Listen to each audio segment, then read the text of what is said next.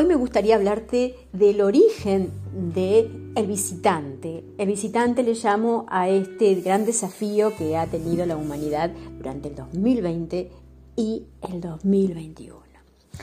En el principio se creyó que este visitante venía de los murciélagos, de los animales. Después se nos dijo que podría venir de los deshielos, de los hielos que se derriten y que esos hielos podrían haber guardado esta información de, muchos años eh, anteriores. Ahora, em, estamos viendo a los científicos que están sorprendidos de cómo esta información va mutando y cómo eh, nos ha sorprendido a todos. Están muy sorprendidos los científicos porque no saben de dónde vino. ¿De dónde vino? Y la verdad es que los cabalistas decimos, sostenemos que vino de nosotros, que nosotros somos los culpables. ¿Por qué? ¿Por qué somos nosotros? Porque mm, el proceso que estamos viviendo de la humanidad es nuestro egoísmo, cómo nos tratamos cada vez entre nosotros, cómo cada vez sentimos más, eh, más rechazo hacia las otras personas.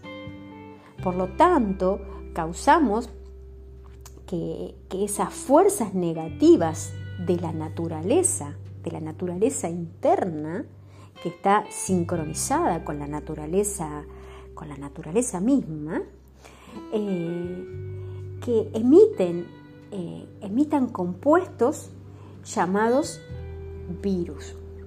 Entonces, eh, los comportamientos que nosotros tenemos de rechazo hacia los demás hacen que nuestra naturaleza negativa eh, fabrique esos compuestos. Entonces, el virus lo lo traen, lo construyen nuestros pensamientos y nuestras acciones hacia las otras personas.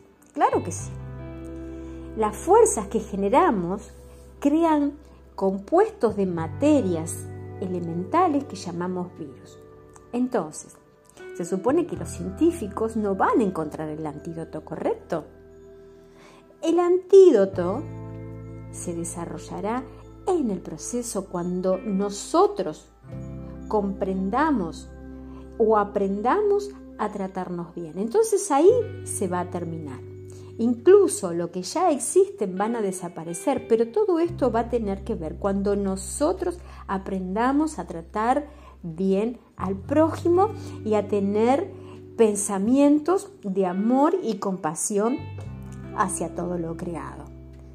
Para los científicos, obviamente, esto es muy elevado, muy complejo.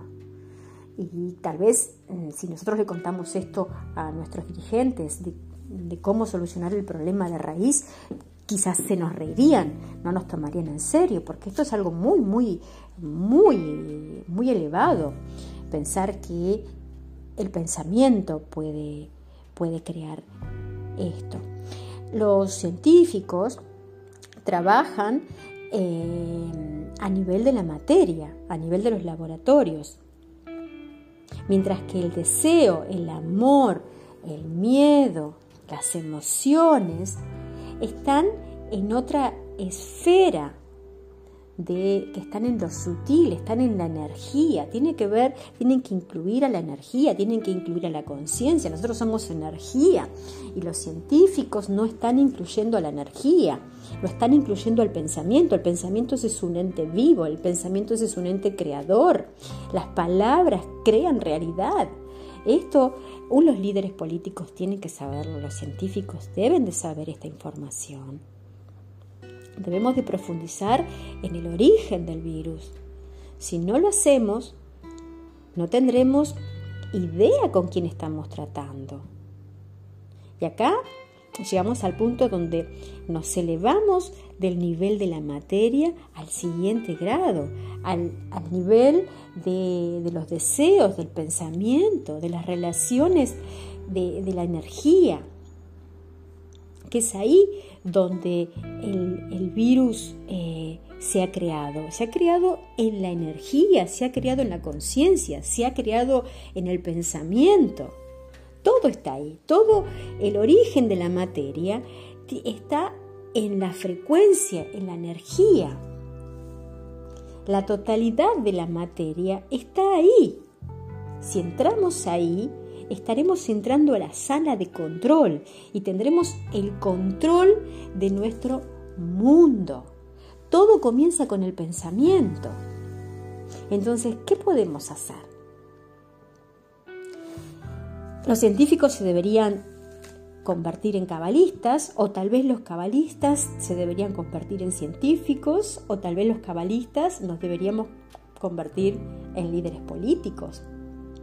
Porque el problema está en un nivel totalmente nuevo.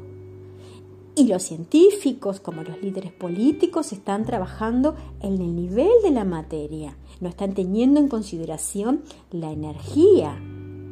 Los científicos trabajan solo en ese nivel, al final veremos que todo depende de nuestros pensamientos y sentimientos y las relaciones con los demás.